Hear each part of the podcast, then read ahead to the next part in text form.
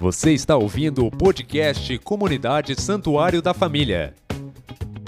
Acompanhe as novidades seguindo nosso perfil no Facebook e Instagram, arroba Comunidade Santuário Família. Fiquem agora com a nossa programação.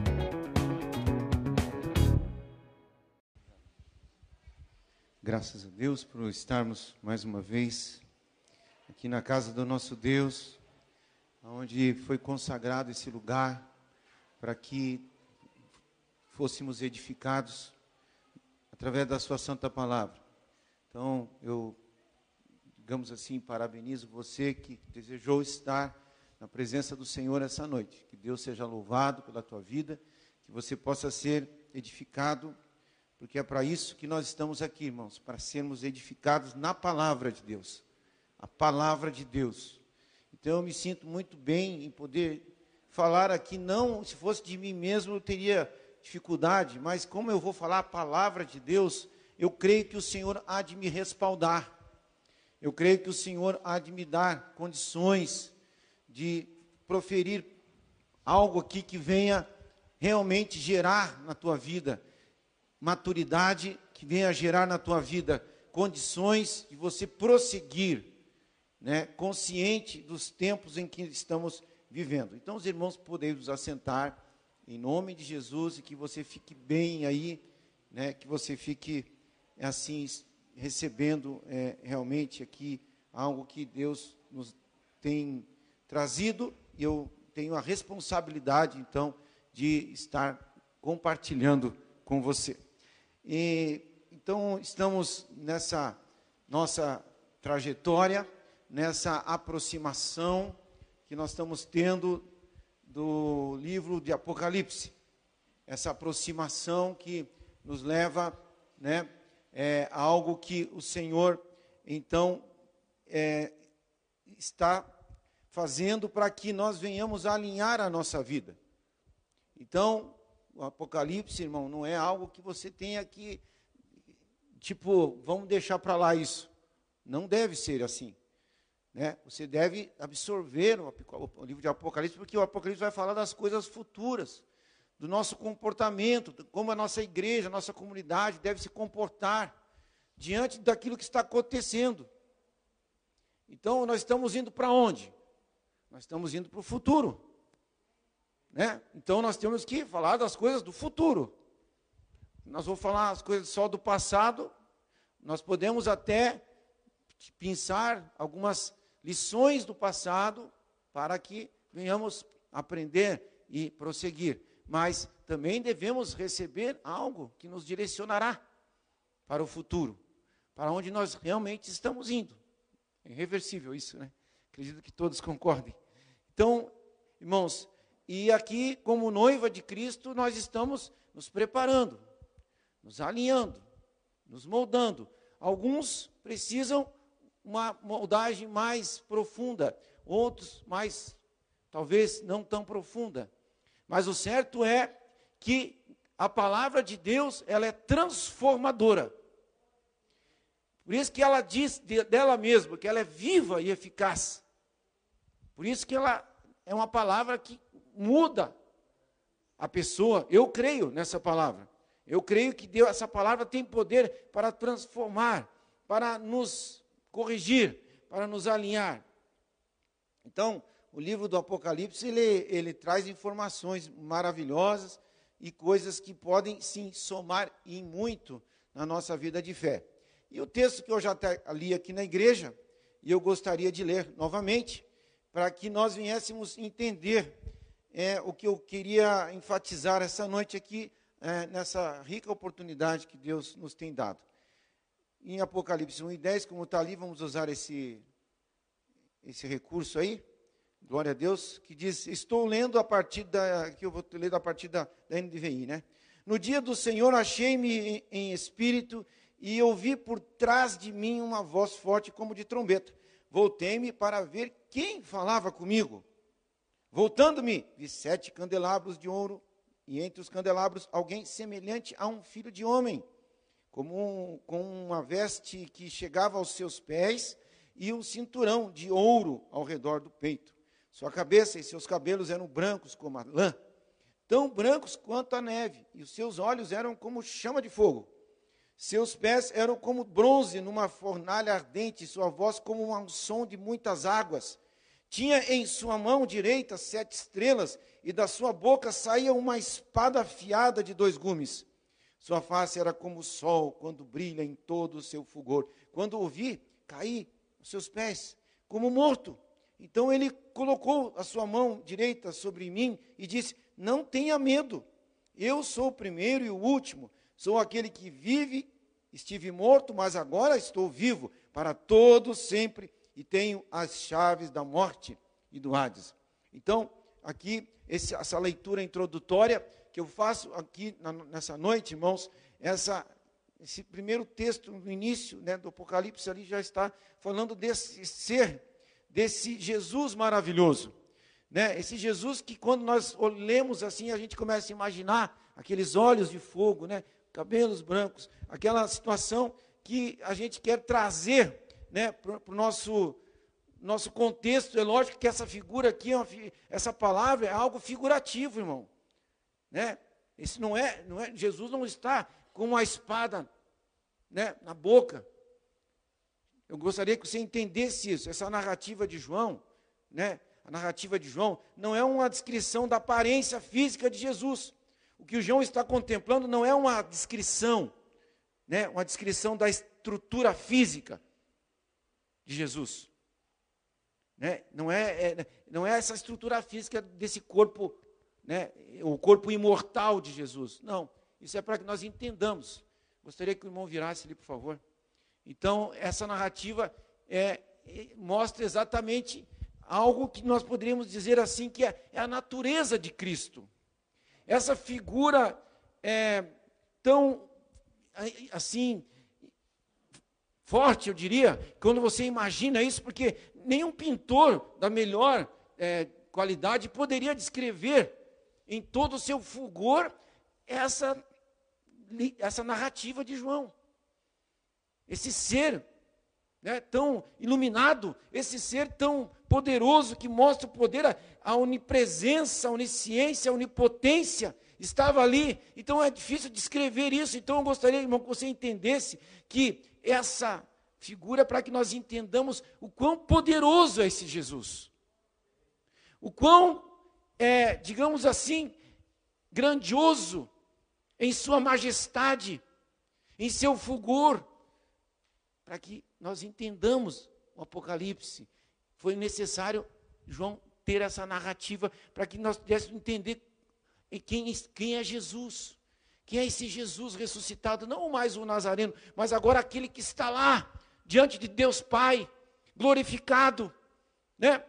Com todo esse fulgor, com toda essa situação que nós podemos assim imaginar e ficar horas e horas imaginando, né? Esse tão poderoso Jesus Cristo, esse que tem, né, como diz aqui João, os cabelos brancos como a lã, tão brancos quanto a neve, seus olhos eram como chama de fogo, seus pés, né, e toda essa, como bronze numa fornalha ardente, coisas assim que nós não temos como até, digamos, mensurar da grandiosidade, da grandiosidade que é.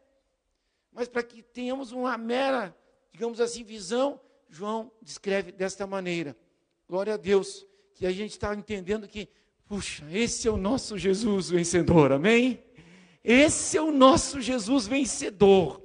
Não aquele Jesus crucificado, debilitado, não aquele corpo né, ali sofrido, mas um Jesus vitorioso, onipotente, onipresente.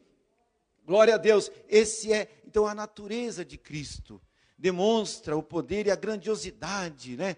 Ali eu coloquei a grandiosidade através das características figuradas, descritas por João. Então, a natureza de Cristo, esse potente Deus, esse poderoso Deus, é esse Jesus que nós estamos é, servindo. E essas características terão que ser reconhecidas, irmãos, por todos nós.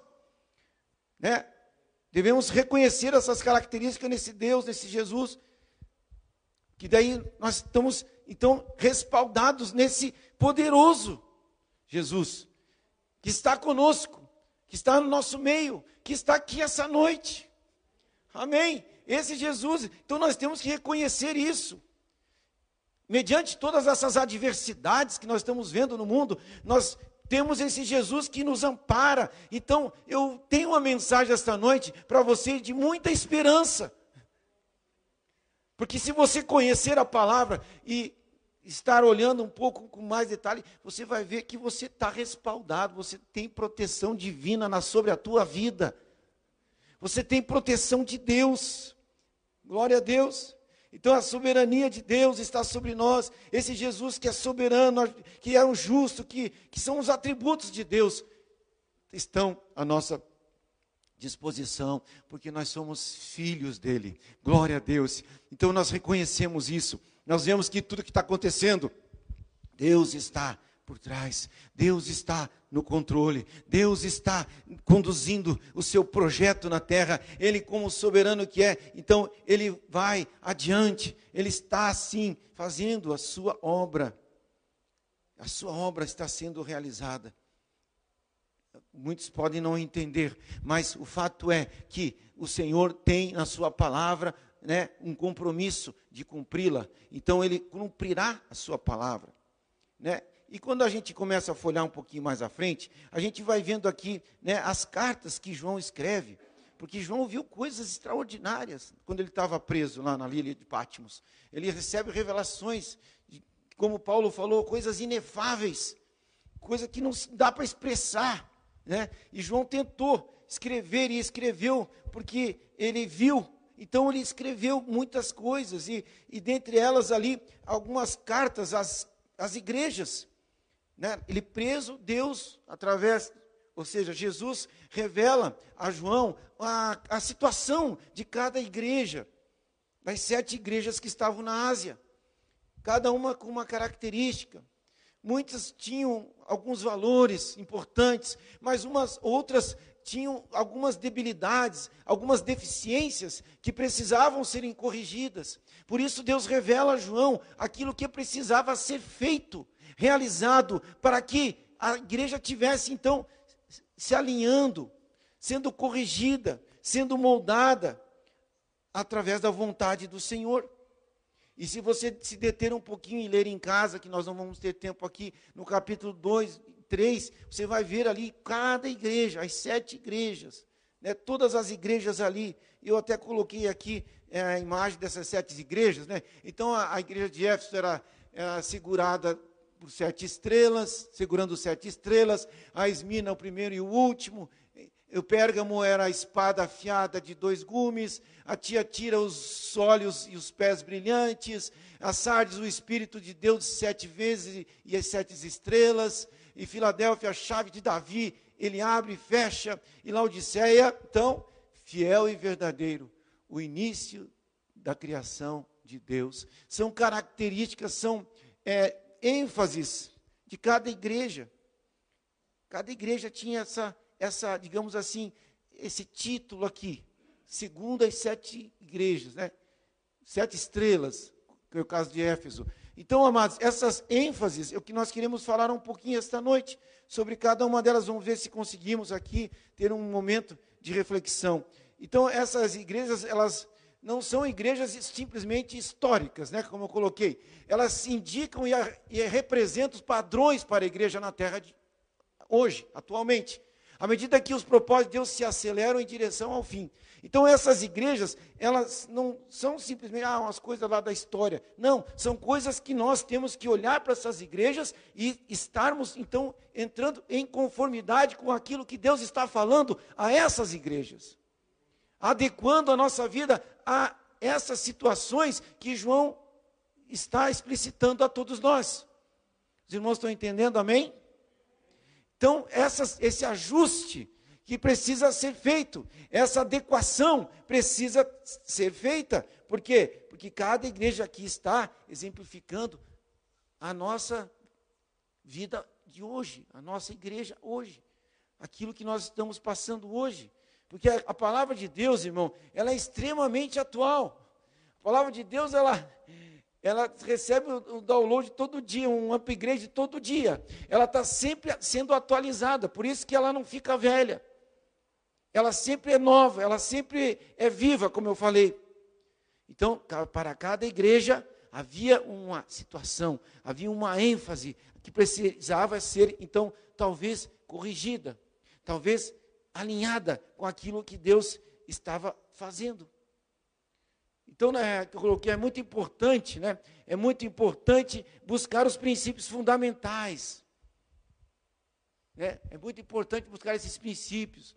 O Jesus que vemos no Apocalipse está em pé no meio das sete, sete catiçais, e nos é dito no, no, simbolismo que os sete catiçais representam as sete igrejas. Então, Jesus está, segundo o Apocalipse, no meio. Ele está no meio das igrejas. Ele está ali. Ele está junto, mesmo aquelas que falhavam, mesmo aquelas que estavam errando, mesmo aquelas que precisavam serem consertados alguns aspectos, Jesus estava ali. E eu trago para a nossa vida, eu digo para você com certeza, mesmo que você esteja em uma certa aspecto, certos aspectos da tua vida precisando ainda de mudança, o Senhor mesmo assim não abandonou você. O Senhor continua com você. O Senhor está esperando uma oportunidade de atuar, de agir. O Senhor quer ter um espaço para que Ele possa ali, então, mudar, transformar, fazer algo que venha estar sendo para a tua edificação, irmão. Então, enquanto você está na presença do Senhor, você tem que estar esperando que algo venha transformar, algo venha se realizar. Você não pode achar que você alcançou um patamar em que você pode estar agora tranquilo, porque você já conhece, você já sabe, você já chegou num nível que já é muito bom. Não, o Senhor sempre quer revelar algo novo para todos nós, como Ele revela, como Ele enfatiza certas coisas em cada igreja. Igrejas estruturadas, mas que precisavam transformação. E assim é conosco individualmente. O Senhor quer nos transformar, o Senhor quer nos moldar. Feliz é o homem que entende isso. Feliz é o homem que sabe, que entende que precisa ser transformado, que algo Deus precisa fazer. Graças a Deus que eu entendo que muitos aqui estão buscando essa transformação, buscando essas mudanças, buscando crescer na presença do Senhor. Então nós vamos ver essa ênfase que Deus dá. Primeiro essa igreja de Éfeso, né? Essa igreja de Éfeso que essa ênfase que, eu, que nós damos aqui, essa primeira ênfase que diz: não abandone o seu primeiro amor. Essa é a mensagem principal para Éfeso. Não abandone o seu primeiro amor. O que, que é isso? Quando a gente, é, você pode até trazer para uma situação é, tua, ou quando você se apaixonou pela tua esposa, né? Você, você fazia coisa, eu fiz muita coisa que nem eu acredito, né?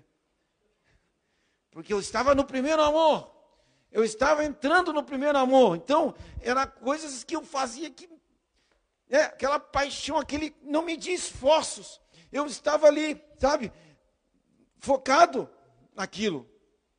E Deus está falando para nós que Deus não quer que você abandone o teu primeiro amor. Ele quer que você continue. Você lembra naquelas coisas quando você conheceu Jesus?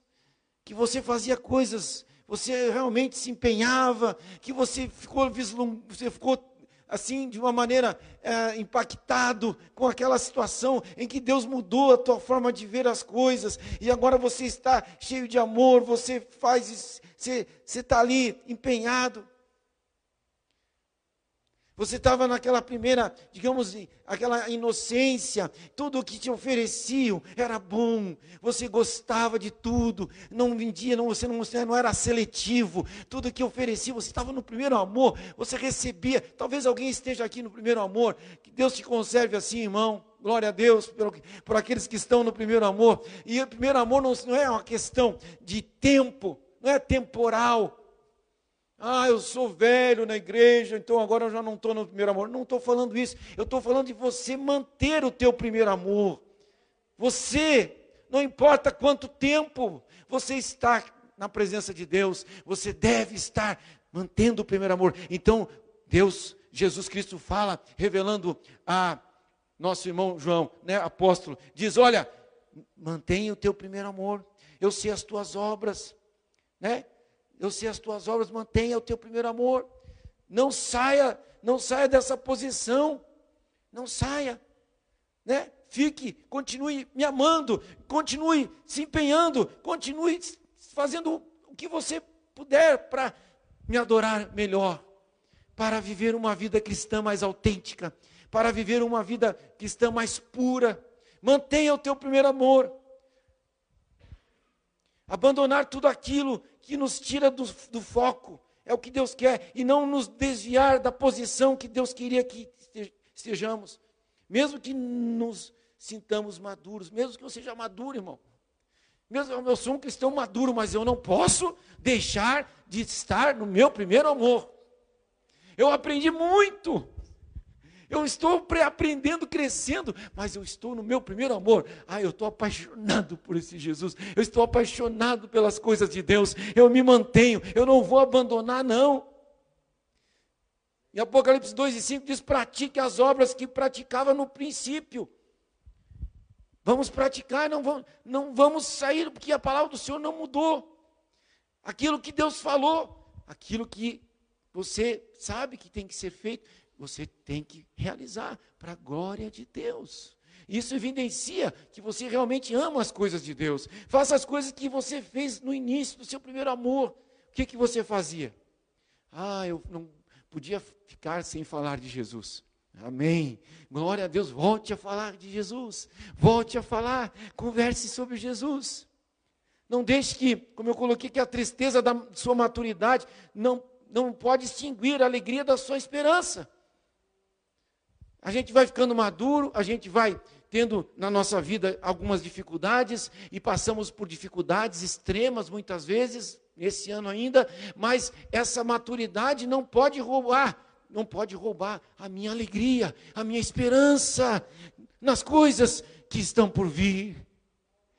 Essa maturidade, esse, essas experiências que eu estou tendo, não pode me tirar, né? As experiências às vezes até negativas, não pode me tirar do foco de ter sempre aquela esperança no Senhor.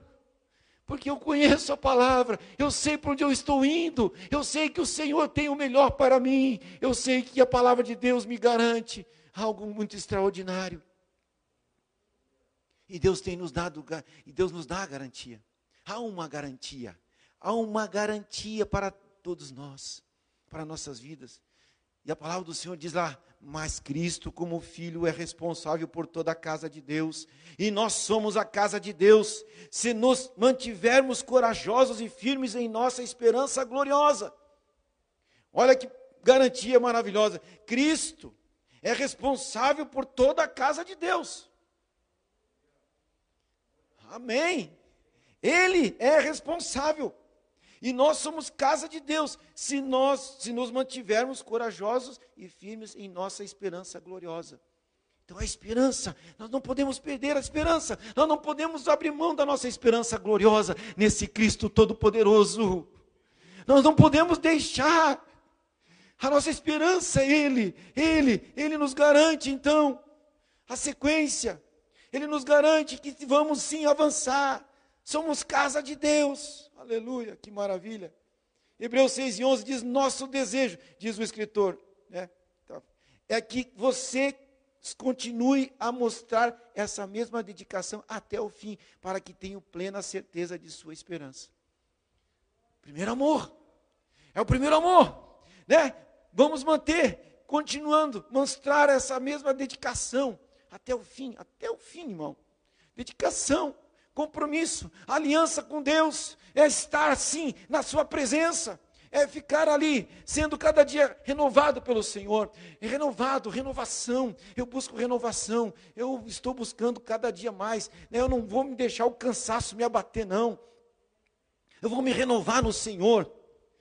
Irmão, experimenta, quando você tiver com, com dificuldade, se renova no Senhor. Como que eu renovo? Ah, pastor, então faz assim, ó, ó eu estou cansado, eu estou abatido, eu vou aos pés do Senhor, me renovar no Senhor, na palavra do Senhor, porque a alegria do Senhor é o que? A nossa força. Dele que vem a alegria. Não é a alegria das coisas materiais. Não é alegria porque a tua casa está tudo certinho, porque o teu casamento está tudo certinho, não. É a alegria que vem do Senhor. Então, se você é maduro, então você vai buscar essa alegria que vem do Senhor. Não é a coisa, as coisas banais, sabe? Porque isso ah, geralmente quer nos tirar né, a alegria, essas coisas banais. É, elas podem nos dar uma alegria passageira, né, mas depois elas, elas se perdem. Então, irmãos, é hora de nós nos renovar no Senhor, correr atrás dos nossos objetivos. Eu tenho um objetivo, eu tenho um projeto, eu tenho, eu tenho tempo para realizar. Ah, eu tenho condições, eu tenho saúde, tem portas sendo abertas aí. E eu quero falar essa noite para os jovens e vocês que estão em meia idade, né? Vocês que estão aí lutando para buscar um objetivo. Esse tempo eu fiquei, escutei aqui na igreja que alguns irmãos começaram a estudar, eh, voltaram para, para a faculdade. Glória a Deus. Eu louvo a Deus por isso. É exatamente isso. Deus quer que você corra atrás dos teus objetivos. Há portas sendo abertas. Muitos jovens hoje estão decepcionados, estão sem rumo nas suas vidas, estão sem uma visão clara, estão desanimados, e aí o que, que acontece? Está abrindo portas para vocês, portas para que você diga: puxa, eu estou esperançoso no meu Deus, eu não vou permitir que essas coisas negativas entrem no meu coração, então eu aproveito essa oportunidade que Deus está me dando. Jovens, despertem. Você que quer buscar a tua primeira graduação, ou você que está querendo, é hora de fazer mestrado sim, é hora de fazer doutorado sim, é hora de crescer, é hora de avançar. Não entre nessa que alguém, que o inimigo fala por aí. Né? O inimigo fala, não, não adianta lutar. Por que, que nós vamos. Não, não tem esperança, não tem emprego, não tem porta, não tem nada, está tudo muito ruim. Essas são vozes do mal vozes que querem influenciar você, não permita. Deus quer que você avance. Deus quer que você vá em frente, que você seja inteligente. Deus está dando um, a você inúmeras oportunidades. Jovens irmãos que estão aí lutando, a gente já está um pouquinho, mas eu me sinto muito jovem ainda. Todos aqui, eu acho que são todos jovens. Podemos realizar muita coisa assim para o Senhor ou para a nossa própria vida pessoal. Podemos realizar sim, podemos conquistar sonhos. Deus quer que nós avancemos. Deus quer que você prospere, Deus quer que você vá em frente, que você corra atrás dos teus objetivos. Deus quer que você vislumbre Ele em meio a essa situação caótica. Há sim oportunidades para você avançar na presença do Senhor e fazer com que o reino dele seja glorificado. Porque você, estando lá, o nome do Senhor será glorificado. Não é só para você, não. Deus conhece o teu coração, Deus sabe que você vai abençoar outras pessoas, Deus sabe que você vai conseguir estar ali para ser uma luz em meio às trevas. Então, amado, você foi chamado para avançar. Você não pode se deixar influenciar por coisas da internet, por coisas que estão dizendo aí, você não tem compromisso com nada disso, não. Né? João 9,4 diz assim: ó, enquanto é dia, precisamos realizar a obra daquele que me enviou. A noite se aproxima, quando ninguém pode trabalhar. Enquanto é dia. Enquanto você tem saúde, enquanto você pode, enquanto você tem aí muitas decisões a ser tomadas, então agora é hora de dizer: Senhor, eu vou decidir, é assim, na tua vontade, é agora que eu vou deixar que, que tu venhas me conduzir. Enquanto é dia, precisamos realizar a, a obra daquele que me enviou. A noite se aproxima quando ninguém pode trabalhar. Quando você não tiver mais condições, aí você vai talvez querer fazer, não, é agora, é agora é a hora. Jovem, você que está aqui, meia idade, você que está aqui, você que não tem mais aquele vigor todo, mas você tem sim a graça de Deus e ainda é dia, é muito dia na tua vida, dá para fazer muita coisa. Amém. Dá para fazer muita coisa. Comece a pensar, comece a olhar para os horizontes. Não dizem que estão, não vá na ronda de que estão falando por aí, não. Aleluia. Não, porque aí é só negativismo. É ou não é? Negativismo.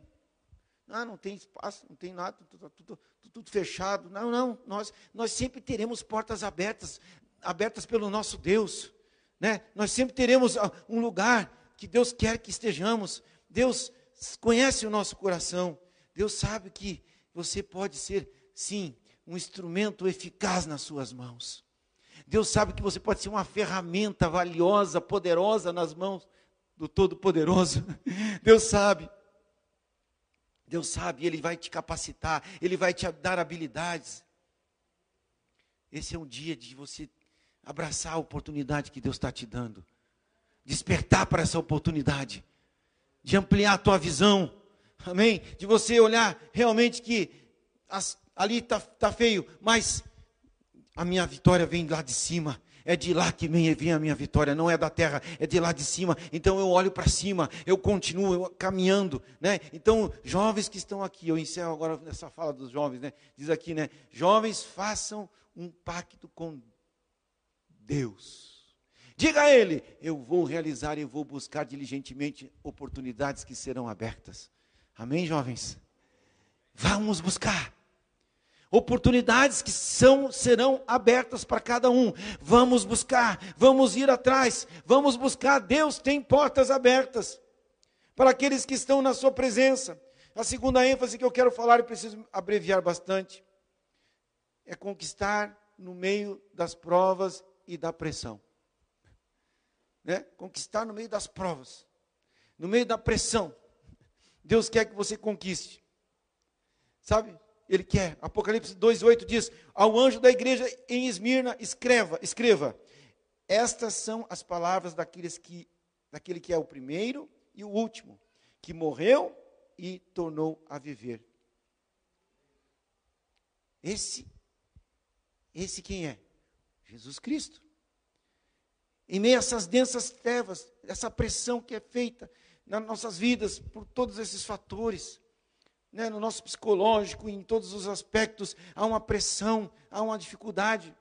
Mas nós temos esse que está conosco, que é o primeiro, que é o último. Ele que decide, ele que começa e ele que acaba. Então você tem que crer nesse Jesus. Você tem que crer que em meio a toda essa dificuldade, essa pressão, o Senhor, ele tem a decisão final. Ele que decide, ele que é o primeiro e é o último. Está dizendo aqui que ele, ele é o soberano, ele é o que sabe todas as coisas quanto à nossa vida. Ele está dizendo para você: não temas. Jesus fala à igreja: nada temas, eu sei as tuas obras e tribulações. Deus, quando fala ali para essa igreja agora, né, a segunda ênfase que nós estamos olhando aqui, que Deus está falando exatamente à igreja ali de Esmirna, né? Ele está dizendo: Olha, eu sei, eu sei as tribulações que vocês estão passando, vocês estão sendo pressionados, vocês estão em dificuldades, vocês, mas eu estou vendo, eu sou o primeiro e o último, eu não vou desamparar vocês, não. Eu sei as tuas obras, tribulações, a pobreza, mas tu és rico, diz a palavra, tu és rico. Quer dizer, eles eram pobres, mas para diante de Deus eles eram ricos tinham algo, algo dentro, dele que, dentro deles que, que havia ali, que agradava a Deus, então era uma riqueza. Estavam sendo pressionados por todas as circunstâncias. Parece que, não, parece que até acontece meio que para essa data, para esse tempo que estamos vivendo, né? As tribulações, as lutas, as dificuldades, as dificuldades de, de, de, de situações financeiras difíceis, mas Deus está dizendo para nós que nós somos ricos, porque nós temos a Sua presença em nossas vidas. A maior riqueza que você tem é a presença de Jesus no teu coração, o Espírito Santo na tua vida. Essa é a maior riqueza. Alguém pode dizer para você que você não tem, você não tem recurso, que realmente às vezes a gente não tem recurso mesmo, mas nós somos ricos porque aqui, ó, o próprio Jesus dizendo para aquela igreja: vocês estão numa pressão, vocês estão em tribulação. Vocês estão passando por dificuldade, mas vocês são ricos. Vocês são ricos. E eu sou o primeiro, eu sou o último. Eu decido, eu faço. A terceira ênfase diz aqui, né, falando da terceira carta, tenha certeza de que a doutrina é pura. Deus, quando fala para a igreja de Pérgamo, ele ressalta: olha, gente, olhe para a doutrina, veja se ela está sendo pura. Veja se ela realmente está sendo é, instruída à luz da minha vontade. A doutrina tem que ser pura. Tem que ser algo realmente que eu não posso ser guiado por filosofias, por historinhas. por historinhas, por coisas de, de experiência meramente humana. Não, eu tenho que ter a, a, doutrina pura, as sagradas escrituras, como realmente sendo a minha bússola que me guia, que me leva, que me traz. Essa é a doutrina pura que Deus queria que eles tivessem. 2 e 14 diz assim, de Apocalipse: No entanto, tenho contra vocês algumas coisas. Ó, havia coisas que precisavam ser moldadas. Tinha algumas coisas que precisavam ser transformadas. Você tem aí pessoas que se apegam aos, aos ensinos de Balaão, que ensinou Balaque a armar ciladas contra os israelitas, induzindo-os a comer alimentos sacrificados a ídolos e praticar imortalidade sexual, imoralidade, imoralidade sexual. De igual modo, você também tem de igual modo, você tem também os que se apegam aos ensinos dos nicolaítas. Ou seja, havia filosofias humanas, havia ali coisas que não agradavam a Deus. Aquela igreja de Pérgamo estava ali, hum, a ênfase de Deus pra, era para aquilo. Tirem do meio de vocês essas coisas que não agradam a mim. Tire, limpem, tire essas coisas aí. Deus não queria aquela igreja sendo poluída com coisas impuras. Então, querido irmão, nós estamos aqui vendo cada situação. E nós precisamos então nos preservar de tudo isso. Nos preservar totalmente. Não permitir que essas coisas venham nos influenciar. Teorias, né? coisas que o homem cria, coisas que desagradam a Deus. Temos que ficar na pureza da palavra do Senhor, ficarmos realmente na, naquela posição, sabe, de estarmos recebendo somente as instruções que vêm do Senhor. É Ele que me conduzirá, é Ele que me levará, é Ele que me trará. Eu estou sendo guiado pela doutrina sã e pura. Pureza. Deus quer pureza em nossos corações, irmãos. Em meio a essas influências todas, essas coisas, e tem gente, cada dia aparece um com uma filosofia, e um querendo influenciar o outro, né? Em meio a essas, todas as circunstâncias que nós vemos aí, né? Gente querendo achar uma maneira de estar, é, talvez, buscando um caminho mais largo, falando de coisas irrelevantes, que não vão suprir necessidade. Eu prefiro ficar, irmão, com a doutrina sã e pura, que é a palavra de Deus para a minha vida. Eu prefiro isso aqui.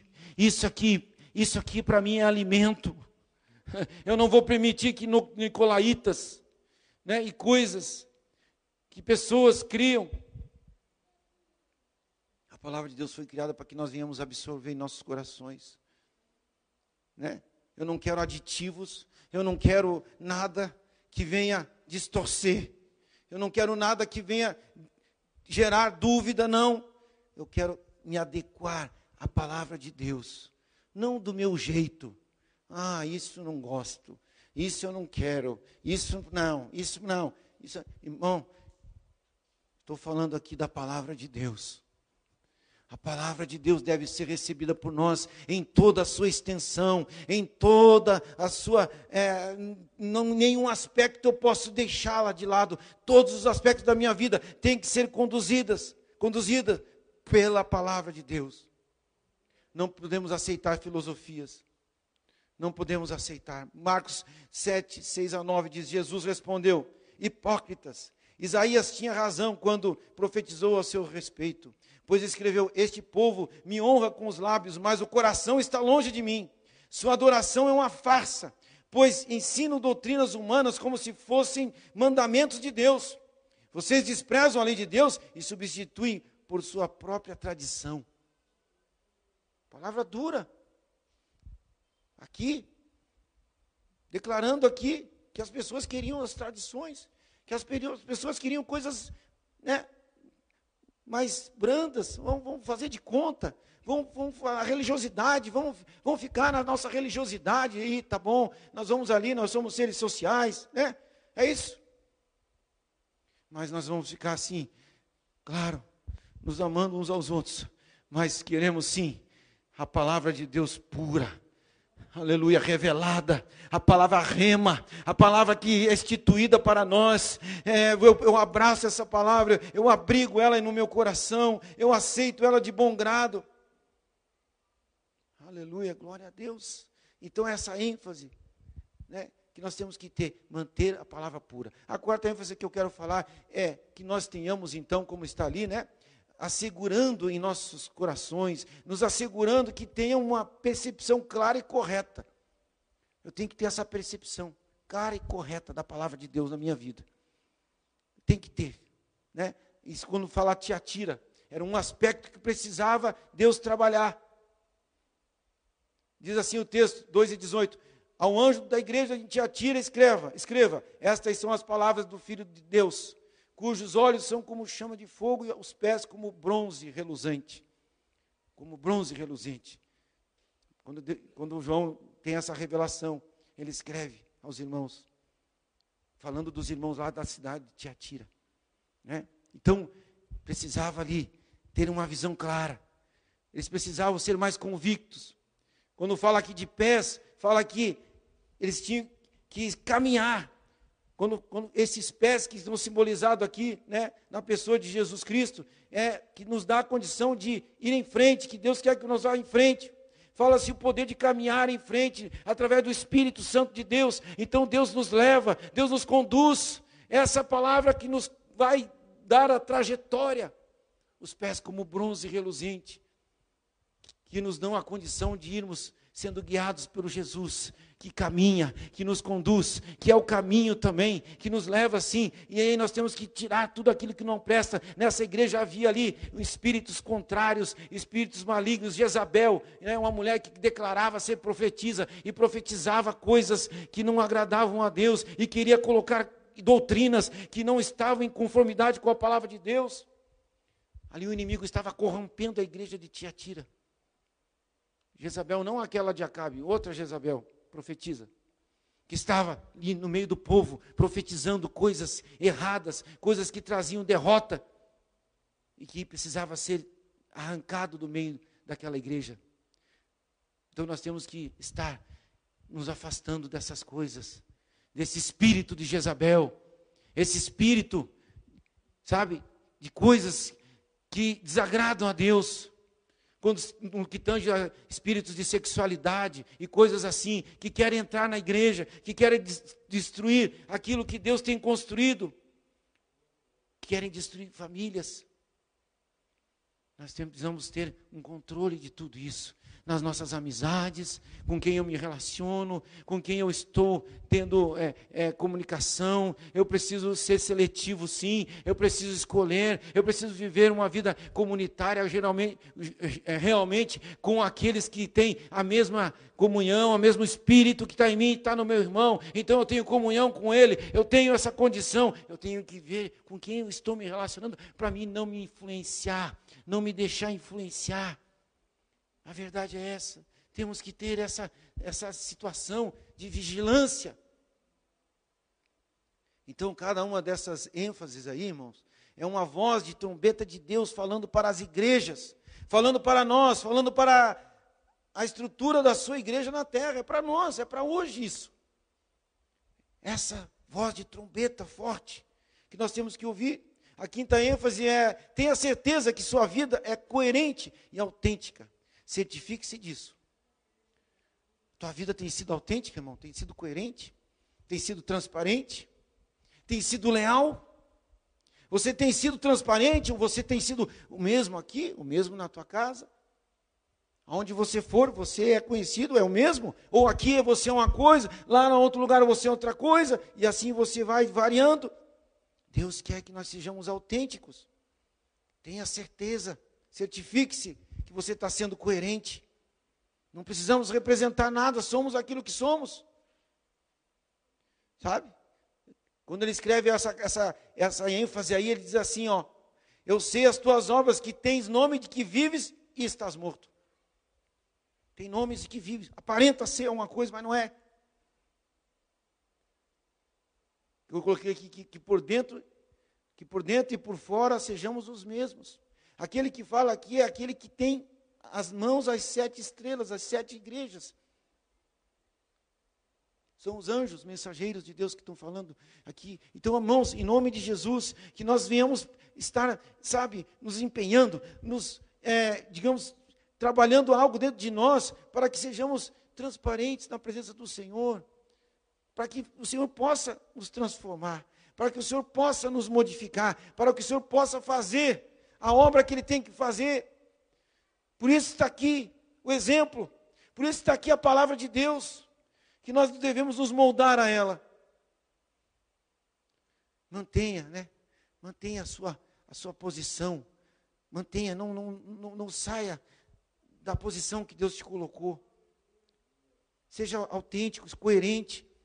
Deus me colocou aqui, me plantou aqui, glória a Deus. Eu vou continuar fazendo, vou esperar que o Senhor me transforme, vou esperar que as coisas venham acontecer para que eu possa cada vez ser mais funcional na presença do Senhor, mais atuante, mais, sabe, ágil, mais, mais útil, eu diria, na presença do meu Deus. É isso.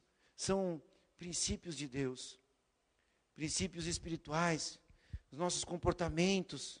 Eu tenho que ver isso eu tenho que estar me regrando.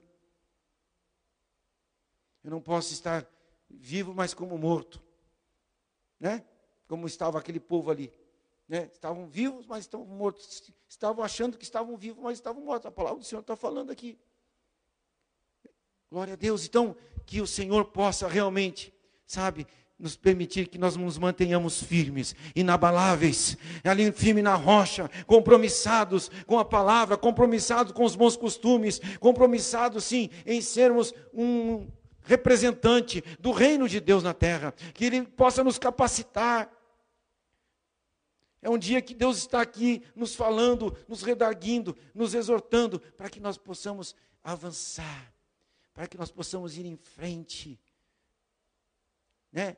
Ele fala para essa igreja: arrependa-te, arrependa-te do que tens feito. Jesus aqui falando, arrepende-te, faça uma introspecção e veja onde você está errando. E te arrepende-te, muda a tua trajetória. Era a palavra que era ministrada àquela igreja, que serve muitas, muito bem para nós hoje. Aí a sexta ênfase, que agora já está indo para o final. Mantenha a sua posição, mantenha a sua força. Mantenha a sua posição, mantenha a sua força. Continue lutando.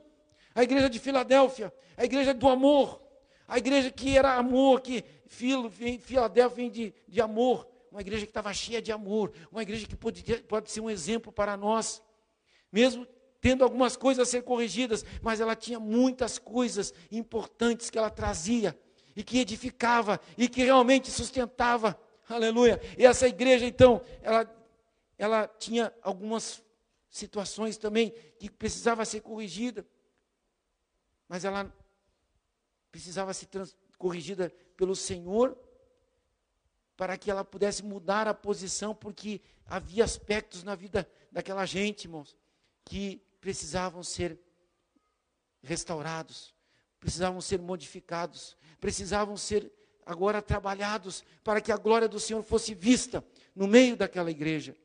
Essa igreja de Filadélfia para nós, irmãos, é um exemplo, porque a Bíblia diz, né? Eu sei as tuas obras, diante de ti pus uma porta aberta, e ninguém pode fechar, tendo pouca força. Olhe bem, tendo pouca força, guardaste a minha palavra e não negaste o meu nome. Olha aqui Deus falando coisas positivas da igreja de Filadélfia. Eu sei as tuas obras. E, e eis que pus diante de ti uma porta aberta, uma porta aberta, eu falava de porta aberta aqui essa noite ainda. Eu digo para você, irmão, há portas abertas. E quando Deus abre uma porta, ninguém pode fechar. Quando Deus abre, Ele é detentor de todo o poder. Ele tem a chave de Davi. Ele tem a chave. Isso fala de poder. Aquele que detém a chave de Davi é o que fala a igreja lá, a igreja de Filadélfia. Glória a Deus, Ele tem a chave, Ele tem poder, Ele abre e ninguém fecha, Ele fecha e ninguém abre. E eu quero dizer para você, então, irmão, que você pegue essa, essa, essa palavra e entenda que se você tem algo difícil na tua vida, mas saiba que essa porta, se Deus abriu para você, ninguém vai poder fechar. Se você está passando por um momento de adversidade, saiba que essa porta, quem tem a chave é o Deus Todo-Poderoso. Se é uma enfermidade, se é um problema, se é uma situação adversa, Ele tem a chave. Se está fechado, Ele pode abrir. E se está aberto, Ele pode fechar também. Porque Ele é soberano. Aleluia. Igreja de Filadélfia, essa ênfase, mantenha a sua posição, mantenha a sua força. Continue no amor. Essa igreja era era inabalável, não se desviar, não se desviava. Deus, Deus fala que Deus guardava a coroa deles. Não podemos entrar aqui a fundo. Glória a Deus. Então, irmãos, em nome de Jesus, eu quero ir para a última aqui, que diz: ainda há uma oportunidade para Laodiceia. Essa ênfase, ainda há uma oportunidade. Essa igreja de Laodiceia, ela era, tinha alguns dos seus ocupantes que estavam, não eram nem frio nem quente, eram mornos, como diz a palavra. Viviam numa dualidade ali, viviam no, no meio termo, não era nem frio nem quente, mornos. E a Bíblia diz que até Deus falou que iria vomitá-los da sua boca. Olhe bem, irmão, termo forte. Deus não quer você frio, não. Mas Deus também não quer você morno. Deus quer você quente na sua presença. Deus quer você fiel, Deus quer você compromissado, Deus quer você avançando nos seus propósitos. Deus não quer você morno não. Essa igreja lá, alguns eram mornos, né? Até Deus, eu sei as tuas obras que nem és frio e nem quente. Tomara que foras frio ou quente. Que a pior situação é ser morno. É ficar, sabe? Sem definição nenhuma. E aqui a palavra de Deus é dura, exige uma posição. Eu preciso ser quente, eu preciso estar, sabe, aquecido pelo Espírito Santo de Deus, eu preciso estar motivado pelo Espírito Santo de Deus, né? Deus, então agora está dando um, uma oportunidade para os que estão mornos. Oportunidade de você decidir: não, eu vou ser quente, eu não vou ficar, sabe, aí em cima do muro, não, eu vou me decidir eu vou me decidir realmente servir esse Deus de todo o meu coração. E para todas as igrejas, ele dizia: quem tem ouvidos, ouça o que o Espírito diz às igrejas. Por várias, se você for ver todas as cartas aqui, está dizendo: ouça. Aquele que tem ouvidos, ouça. É hora de ouvir. Quando eu falo em ouvir, eu, eu falo de praticar. Não é ouvir e pronto. Ah, ouvi vou para casa ouvir. Não, é hora de ouvir e praticar. Repetidamente, ele diz, ao estabelecer as instruções e as ênfases, aquele que tem ouvido, ouça o que o Espírito diz às igrejas. É hora de ouvir, é hora de praticar, é hora de compromissar, é hora de fazer aliança com Deus. Deus está falando a nós, a nós. Essa palavra é uma palavra atual é hora de ajuste, é hora de eu me aproximar cada vez mais do Senhor, é hora de eu me adequar, é hora de deixar a palavra me transformar, porque quando isso acontece, algo vem na sequência, ah, Deus começa a atuar com mais poder na minha vida, eu começo a ter mais intimidade com Deus, porque eu já abandonei as velhas obras, eu já abandonei aquilo que impedia, agora eu estou numa condição de total ajustamento, então agora é hora de eu começar a estar sendo cada dia mais renovado. Deus precisou confrontar as igrejas, irmãos, porque Deus tinha um projeto posterior e precisava alinhar primeiro. Nós queremos muitas vezes coisas grandes de Deus, mas a nossa vida ainda não foi alinhada. A nossa vida ainda não está ainda no padrão de Deus. Eu preciso alinhar tudo. Eu deixo tudo certinho. Aí o Senhor com certeza vai conseguir vai, vai fazer com que eu acesse agora a um lugar de mais intimidade com Ele. Um lugar de mais comunhão com Ele. Um lugar em que as minhas barreiras né, internas já foram derribadas pela palavra de Deus. Agora eu estou pronto. Agora eu posso estar dando mais um passo na frente Por isso que lá no capítulo 4, então agora João é chamado e diz: Olha, vem cá, eu vou te mostrar algo maior ainda. Vem cá, João. Depois dessas coisas, olhei e eis que estava uma porta aberta. Né? No capítulo 4, depois de todo o ajustamento, de tudo que Deus tinha falado para João, de todas aquelas ênfases que Deus mostrou para João, agora Deus abre uma porta para que ele pudesse ter acesso ainda mais à presença de Deus. Estava uma porta aberta no céu e a primeira voz que, como de trombeta, ouvira falar comigo, disse: Sobe aqui e mostrar-te-ei as coisas que depois destas devem acontecer. Ainda tinha muita coisa para ser revelada. Aleluia. Eu, de, eu declaro para você, irmão, que quando a gente está como nós estamos aqui, sendo ajustados pela palavra de Deus, certamente o Senhor há de revelar muitas outras coisas para a tua vida. Coisas que você pergunta muitas vezes, o porquê que eu passei por aquilo, o porquê que aconteceu comigo, o porquê, os porquês da tua vida serão respondidos, porque agora o Senhor já está dizendo: sobe aqui, eu quero te mostrar algo novo para você. Em meio a toda essa situação, o Senhor está dizendo: sobe aqui, porque eu ainda tenho planos com a tua vida, e você não vai parar agora, não, você vai prosseguir, você vai avançar. Sobe aqui, porque eu quero te encher do meu espírito. Aleluia, glória a Deus. João 14, 17, 18 diz: O Espírito da Verdade, o mundo não pode recebê-lo, porque não vê nem o conhece, mas você, o, vocês o conhecem, pois ele vive com vocês e estará em vocês, não os deixará órfãos, voltarei para vocês. Esse Espírito está conosco. O Espírito Santo de Deus nos guiará nesses últimos dias. O Espírito Santo estará te enchendo. O Espírito Santo suprirá as suas necessidades, seja lá psicológicas, sentimentais, seja lá qual for.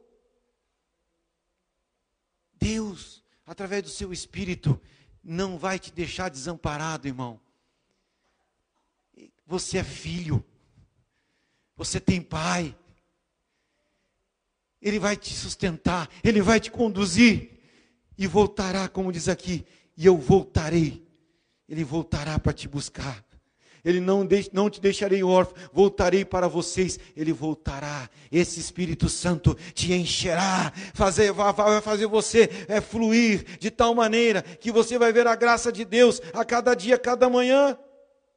Em João 14, 26 diz assim: Mas o conselheiro, o Espírito Santo que o Pai enviará em meu nome, lhes ensinará todas as coisas que lhes fará, e lhes fará lembrar tudo o que eu lhes disse conselheiro, o Espírito Santo, ele vai fazer você lembrar. João 16 e 13. Mas quando o Espírito da verdade vier, ele os guiará a toda a verdade. Não falará de si mesmo, falará apenas o que ouvir e lhes anunciará o que está por vir. Glória a Deus! Esse é o Espírito Santo que nos conduz, que está conosco. Glória a Deus! Esse Espírito Santo que vai estar atuando na tua vida nesses últimos dias, se você permitir, que você vai se sentir tão amparado, sabe? Que ele vai falar exatamente o que você tem que fazer, exatamente a decisão que você tem que tomar. Vamos nos colocar de pé em nome de Jesus. Aleluia, esse Espírito Santo que quer atuar. Eu espero que você esteja receptivo a esse Espírito Santo. Ele vai está conduzindo. Ele quer sim também te convencer a mudar. Mas ele também quer estar te amparando, te apoiando. Eu conversava aqui com a irmã antes do início aqui, né, eu falava para o Espírito Santo vai te, te dar força. O Espírito Santo vai te conduzir. Irmãos, quem seríamos nós se nós não estivéssemos o Espírito Santo em nossas vidas? Quem seríamos nós? O que seria de nós se nós não abrigássemos nessa casa o Espírito Santo? Porque ele não está vagando por aí, não. Ele está aí, dentro de você. Ele tem essa casa aí, ó. Essa casa aí é onde ele mora. Ele está contigo. Ele te fala, ele te diz, ele te instrui. Você não está órfão, não. Você está amparado. O Senhor está contigo, o Espírito Santo está soprando sobre a minha vida, sobre a tua vida.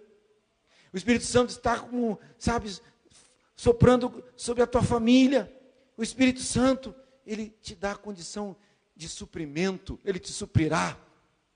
Ele te abrirá portas, Ele te direcionará, Ele te guiará. Nesses últimos dias você tem essa força, esse poder de avançar à luz da palavra no respaldo do Espírito Santo para a tua vida.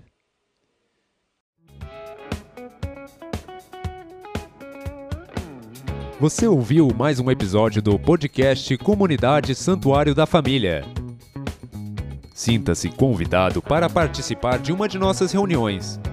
Saiba mais no nosso site comunidadesantuariofamilia.com.br. Esperamos por você!